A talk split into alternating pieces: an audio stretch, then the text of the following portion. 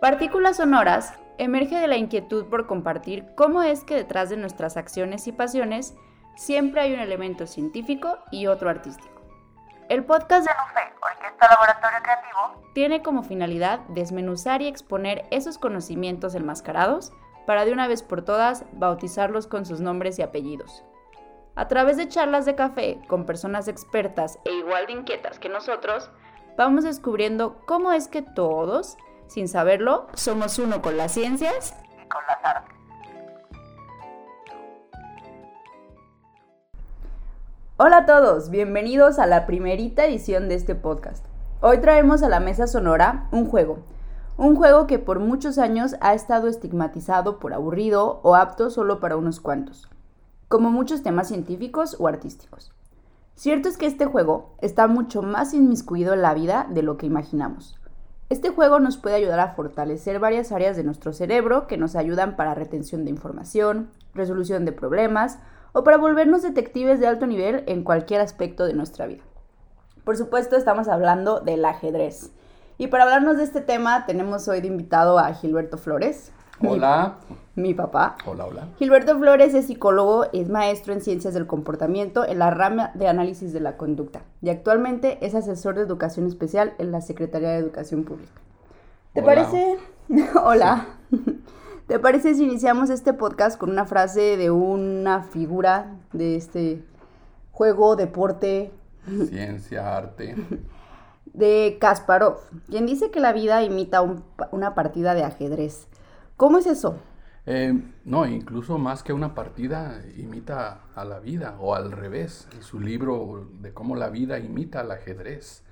Eh, mira, de acuerdo con este gran campeón que tú señalas, Casparo, pues tiene mucho que ver con, con estrategias de vida, con perspectivas acerca de la misma, de cómo eh, acciones como la planeación, cosas como el, la eh, la visión a futuro, la estrategia, eh, te va guiando para, para, llevar a buen puerto cualquier actividad que quieras realizar. Me contaste que también él mencionaba, por ejemplo, que se concentraba mucho, que estaba como muy ansioso, ¿no? Por ver las partidas de los demás. Eso para mí se me hace una súper analogía de la vida, ¿no? Que todo el mundo está como muy al pendiente y que realmente uno se tiene que concentrar en la propia. Sí, claro, fíjate, él señala eso en un capítulo de que estaba más preocupado por lo que estaba pasando en otras mesas y volteaba cada rato a ver y se imaginaba si este gana, si aquel otro gana, tendré yo que empeñarme más, hasta que dijo basta, basta, ok, me levanto, veo,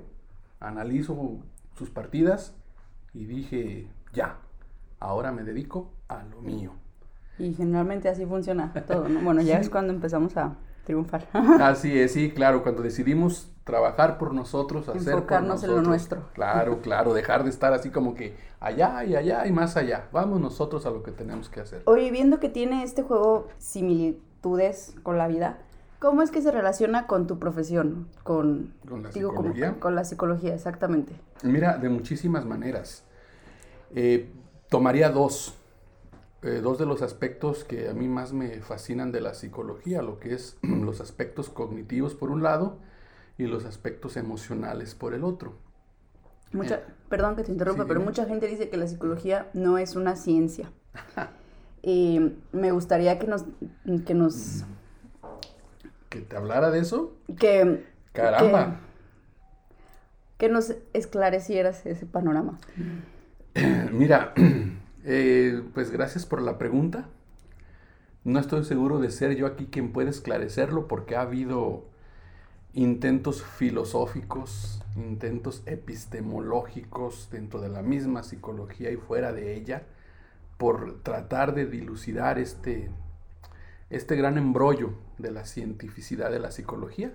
Pero pues bueno, te lo agradezco. Mira, yo considero que, que sí, en el momento en el que tiene un cuerpo teórico en donde puede realizar investigación, en el momento en que puede establecer ciertas pautas de estudio, de observación, de análisis, pues le da el carácter de científico. Y si nos apegamos a eso, a una metodología, a, a, extrapolar de laboratorio a la vida, solo cuando tenemos las condiciones apropiadas para ello, cuando observamos un fenómeno y somos capaces de, de identificar las variables trascendentes, pues estamos haciendo ciencia. Así que yo creo que sí vamos por el camino de la psicología como ciencia. Y volviendo un poquito al juego, ¿cómo es que el ajedrez, así como la psicología, que se empezó a, a decir que no era ciencia o que mucha gente, mucha gente se mete a psicología y creo que esto también es interesante, eh, porque no hay matemáticas. Hay muchas matemáticas, Dalila. En todo hay matemáticas. Cuéntanos. Por ejemplo, también en el- me imagino que también en el ajedrez, ¿no? Uh, claro que sí. A ver, cuéntanos de las dos. ¿De cuál de las dos uniones. quieres que De las dos, de las dos.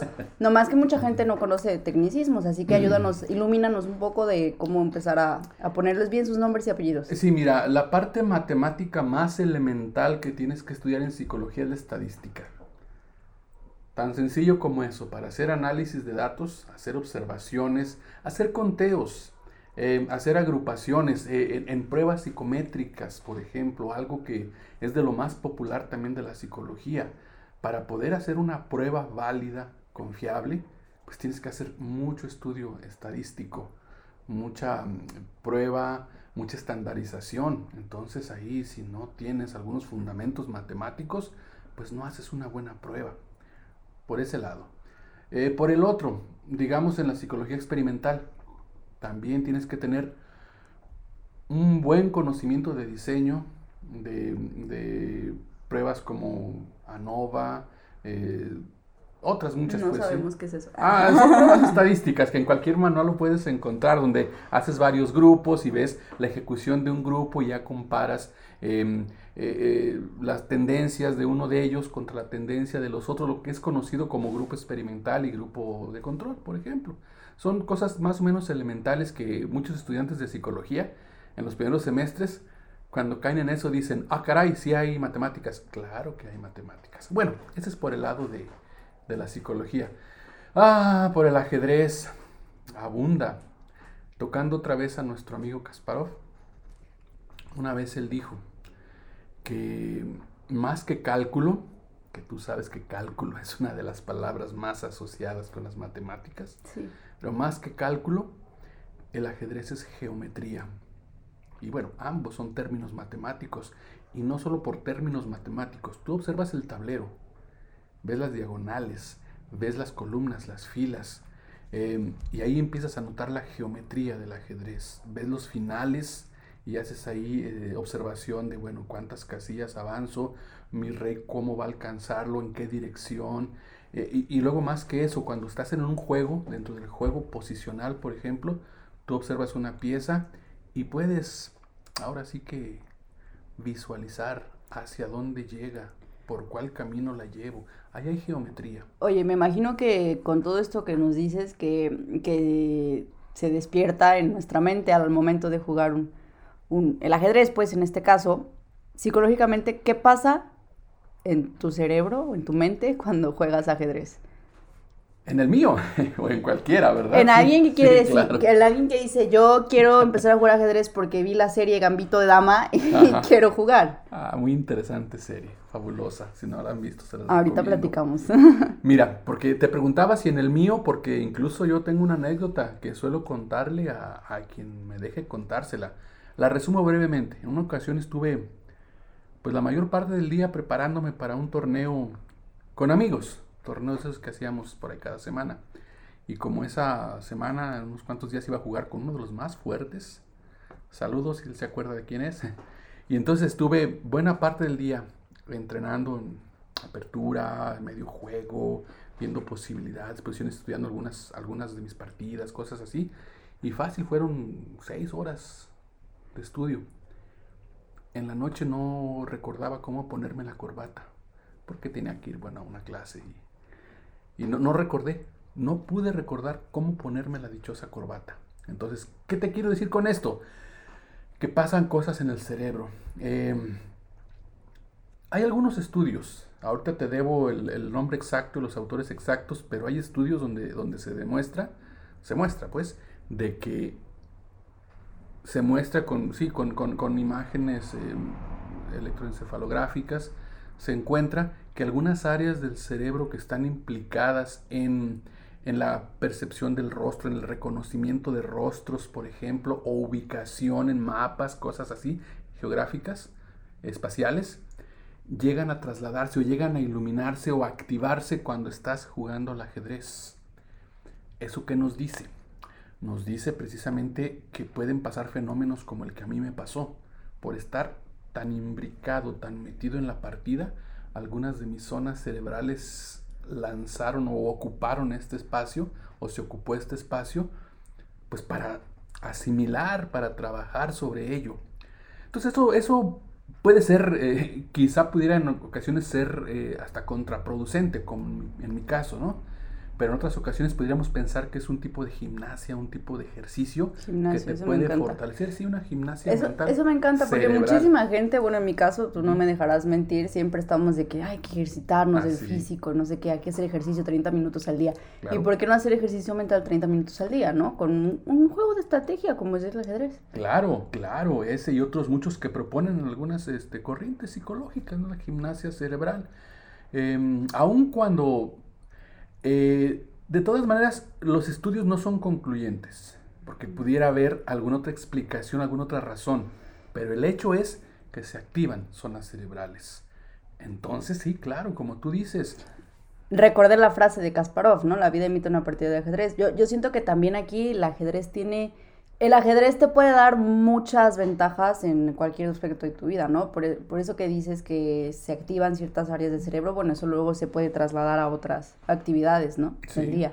Como tú has tenido alguna experiencia que dices, ay, esto me pasa porque, porque me la paso jugando ajedrez o algo así. Eh, sí, sí, mira, em, dejando de lado un poquito la parte meramente fisiológica, que es un área riquísima para estudiar en neurociencias, mm. Te puedo hablar de aspectos eh, más actitudinales, más de personalidad. En mi caso concreto, y que yo creo que muchos de mis compañeros también pueden eh, avalarlo, eh, el juego con reloj, por ejemplo, el jugar con tiempo.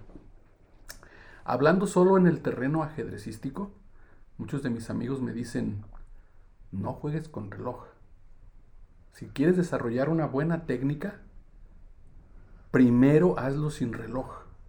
Ya después, cuando tengas buena técnica, dedícate a usarlo.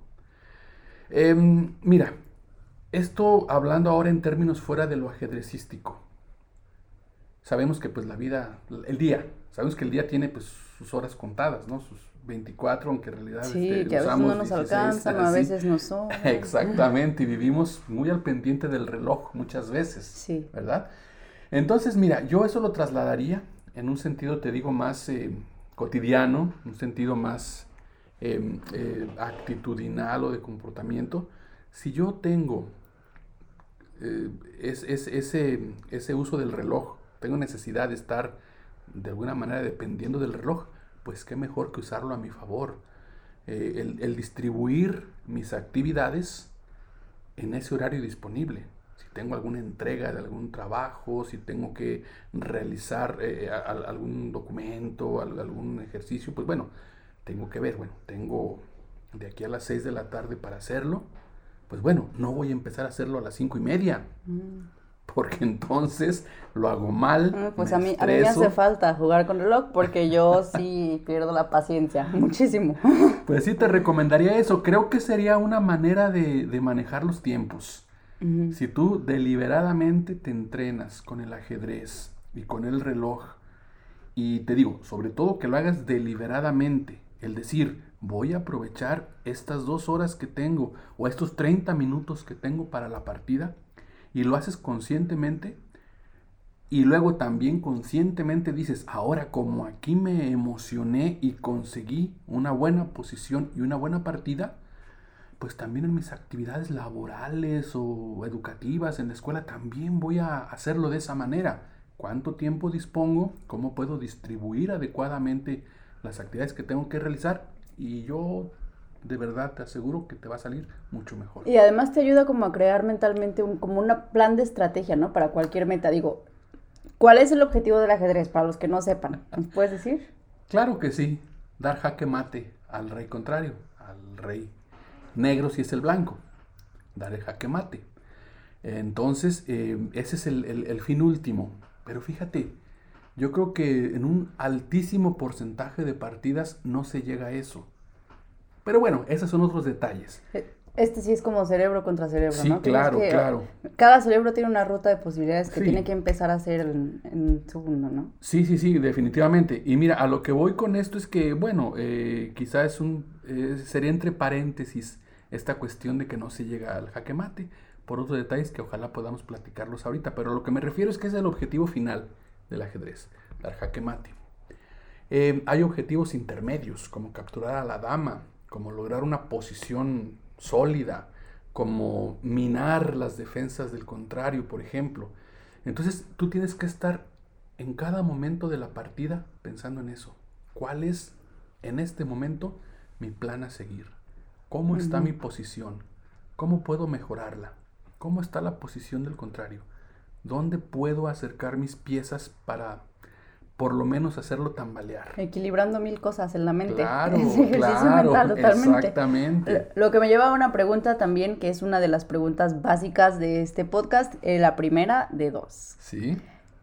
¿Dónde está la ciencia en el ajedrez? Recuerda que hace un momento te hablaba, ¿no? De la psicología y lo que lo hace, lo que la hace una ciencia.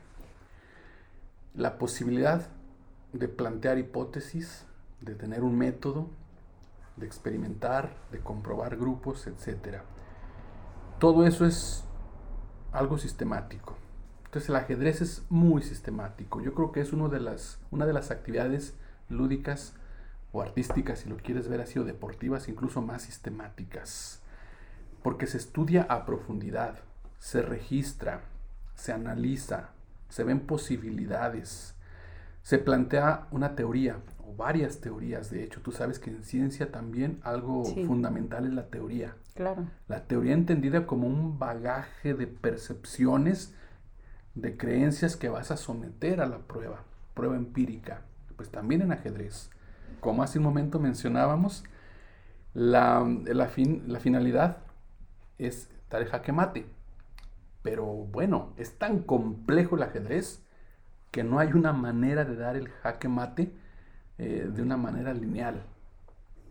Hay miles, cientos de miles de formas de dar el jaque mate. Entonces los grandes campeones en todas las épocas han tenido su propia visión de cuál es la mejor manera de, de llegar infaliblemente a ese jaque mate, ya sea con una buena posición, con, con- con el control de las eh, diagonales, de las eh, columnas, del centro, por ejemplo. Hubo hace varios, varias décadas. La gran polémica, bueno, hay, hay varias, ¿no? Sobre, sobre si el control del centro debía ser con piezas al interior del tablero o si debería ser, digamos, a la lejanía, desde las esquinas, de las orillas. Con eso estamos hablando, pues, de la, de la escuela hipermoderna contra la escuela romántica. Bueno, es mucha teoría Eh, ajedrecística. algo, algo, algo. Pues eso contesta tu pregunta, ¿dónde está la ciencia? Sí, y, y además de que, pues bueno, activa muchísimas partes del cerebro, ¿no? Que nos comentabas cuando te Ajá. preguntamos qué es lo que pasa psicológicamente cuando Ajá. uno juega ajedrez o entrena el cerebro. Sí, y mira, incluso habría otra respuesta también para tu pregunta, porque aquí también está el vínculo del ajedrez con la psicología y con la ciencia. Yo creo, y se puede esto eh, corroborar, de que el ajedrez puede funcionar como un, paradigma de estudio incluso para fenómenos psicológicos, cognitivos.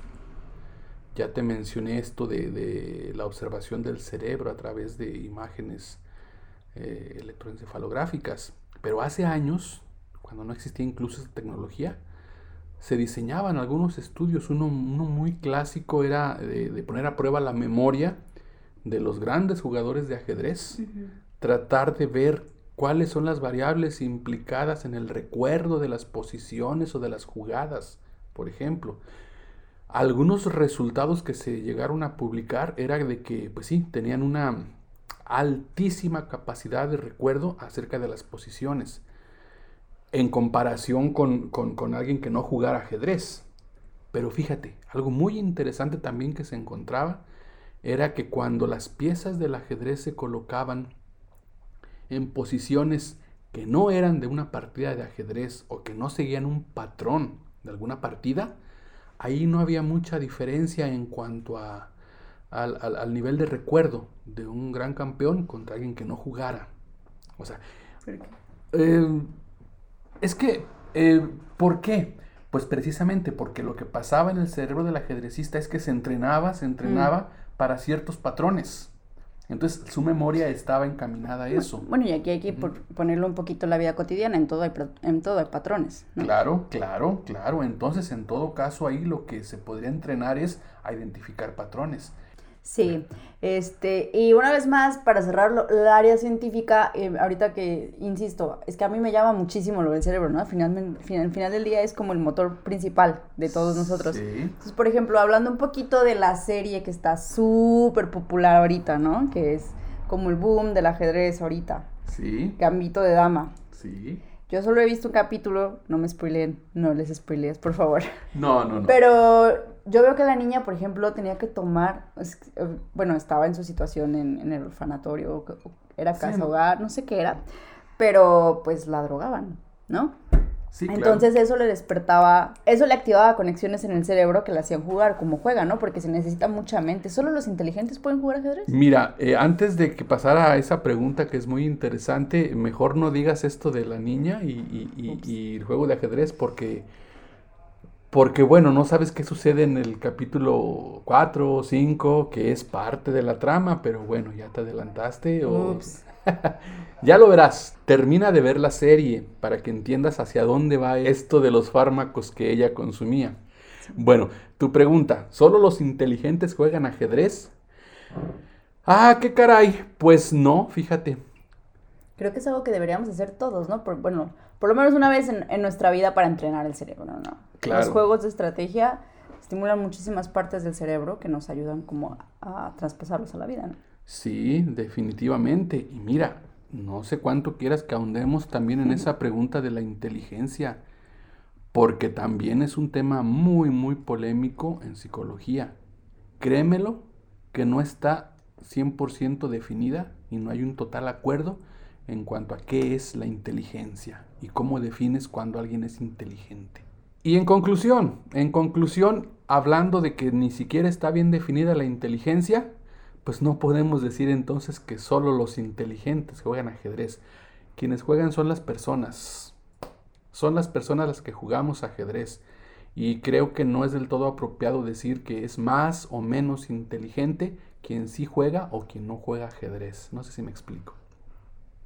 Sí, no definamos a las personas por una supuesta forma o, elevación de algún tipo. Porque sabes que me ha tocado que mucha gente dice, ay, qué flojera el ajedrez, porque ahorita pues estamos muy, muy expuestos a, estímulos, ¿no? Que son como muy chillantes y cosas así. Y entonces cuando uno tiene que guardar la seriedad y concentrarse en algo es como que, ay, qué aburrido, yo no quiero hacer eso, ¿sabes? Fíjate, contagiar el amor por el ajedrez. Fíjate, fíjate, eh, qué bonito lo planteas, de que estamos inmersos en múltiples estímulos y que como que la vida es así que rápido, ágil, muévete, cambia.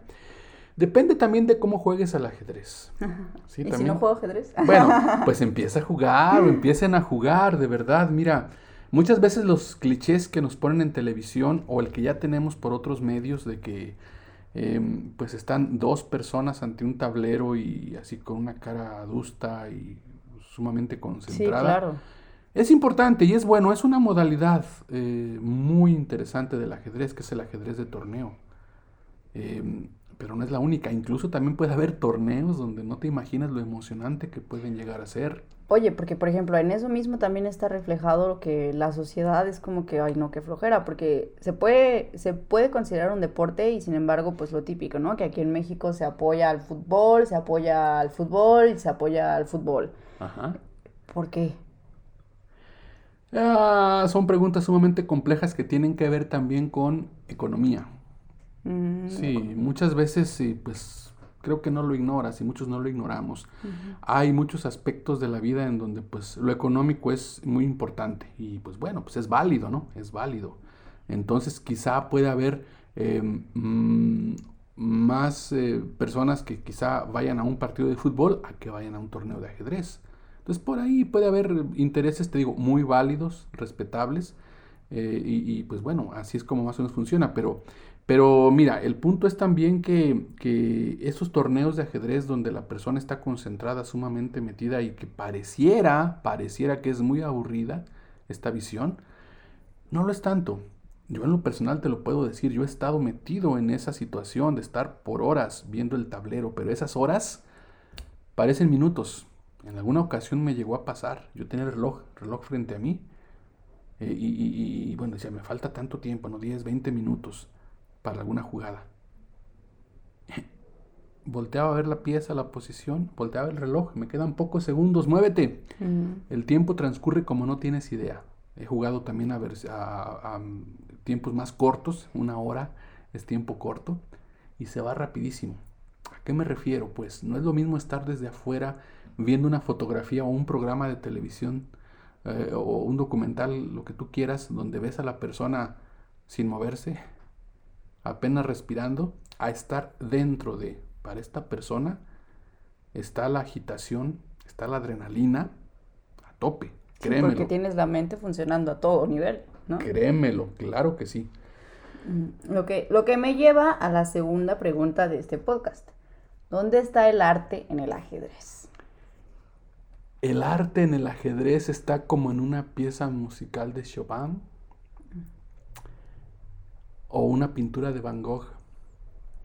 Tú cuando ves una pintura genial, cuando el artista, el pintor es capaz de, de transmitirte su emoción, de transmitirte ese sentimiento que tenía a través de su arte, cuando un músico es capaz de combinar esos sonidos de una manera que a ti te cause electricidad, que te cause un escalofrío, también pasa con una partida de ajedrez cuando te metes y conoces las reglas o aún sin conocerlas, si medianamente ves algo ahí que, que te mueve, te lo digo por experiencia. Experiencia propia que me ha tocado disfrutar de partidas entre mis amigos, que yo hago o que veo que ellos hacen o viendo partidas selectas. Hoy tan fácil de conectarte a YouTube y ver partidas en vivo o partidas de hace una semana, dos semanas o algunos años. Selecciona partidas espectaculares.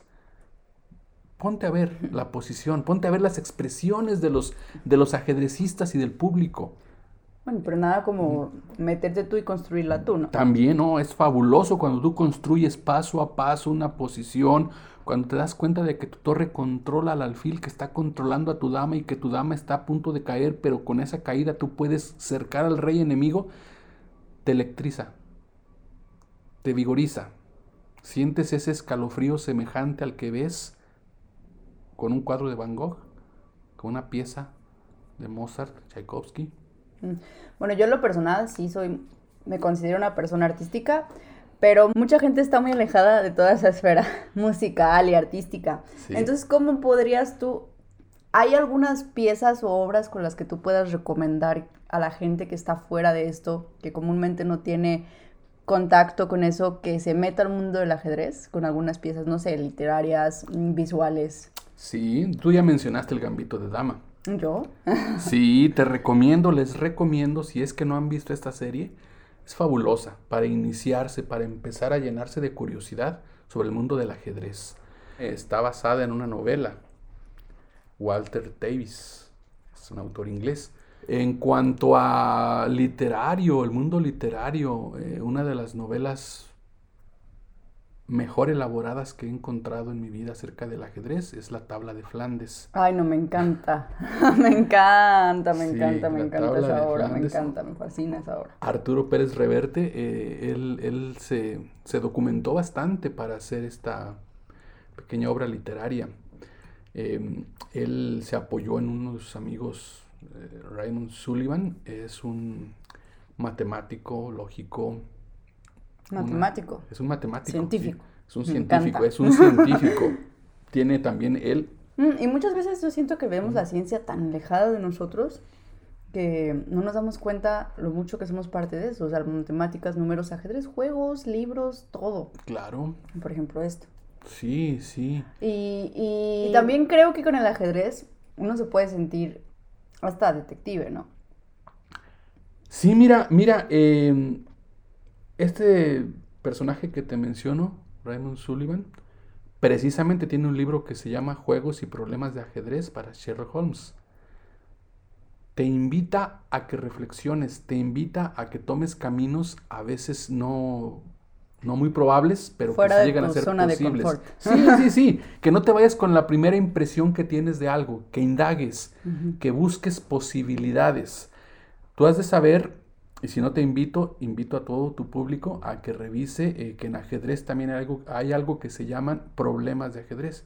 Los problemas de ajedrez son, son este, eso, posiciones eh, a veces de juegos, a veces artificiales, donde un problemista, casi es una especialidad en el ajedrez, diseña posiciones en donde puedes encontrar mate en 3, mate en 2, hay uno que yo nunca resolví que decía maten 64. No, bueno. sí, yo, yo hace muchísimos años lo vi en una revista.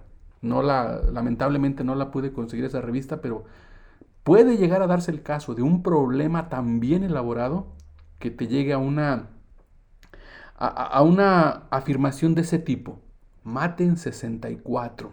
Y tiene su lógica y tiene su manera de resolverse. Todo es lógica en el ajedrez. Claro, hay muchísima lógica. Y estos problemas de ajedrez para Sherlock Holmes tienen la lógica más, ¿qué te diré?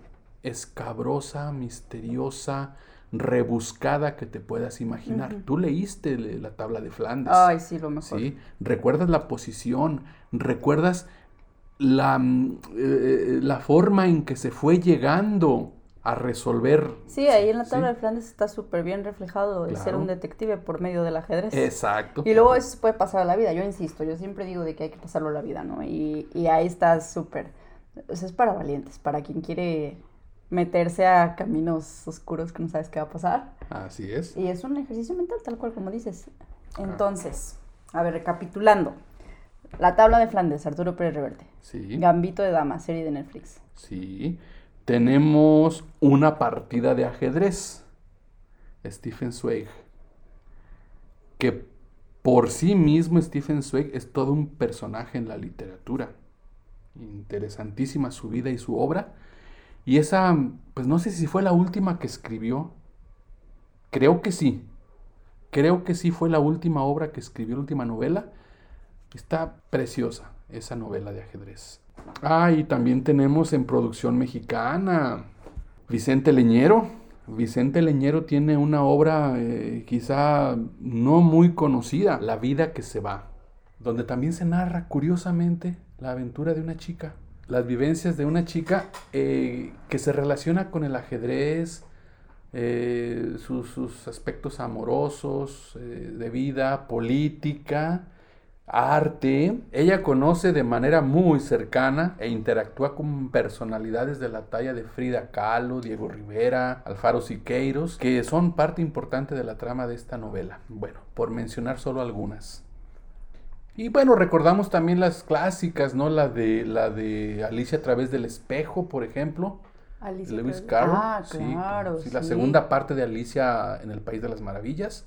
Sí, sí, sí, sí, sí. La segunda parte, pues es, es casi, casi en su totalidad sobre ajedrez también. Hay problemas, hay descripciones, hay, hay este, reglas del juego del ajedrez, en fin, también es muy recomendable. Sí, sí, es verdad. Pues bueno, te agradecemos muchísimo por formar parte de esta primera edición. Sí, sí, podríamos pasar mucho más tiempo hablando de este deporte y de sus vínculos con nuestra vida y con nuestra mente y con la ciencia y el arte que nos componen. ¿Alguna otra recomendación que nos quieras hacer? ¿Un comentario? Eh, sí, pues seguirlos invitando a que conozcan las reglas de este juego y les va a encantar y van a pasar horas y horas. Ahora sí que van a tener problemas de ajedrez para resolver lo que yo me gusta mucho decir, que tengo a veces eh, dos mil problemas sí. que resolver. Sí, sí, sí, sí. Y además, pues terminamos con más habilidad para resolver cualquier otro aspecto, ¿no? Así es. Muchas gracias por invitarme. No, pues gracias a ti por estrenar este podcast. Gilberto Flores, nuestro invitado. Dalila Flores, su anfitriona. Esto fue el primer capítulo de Partículas Sonoras. No olviden seguirnos por nuestras diferentes redes sociales, tanto el podcast Partículas Sonoras como de la orquesta Nufe Orquesta Laboratorio Creativo por Instagram, Facebook y YouTube. Y nos vemos en la próxima edición.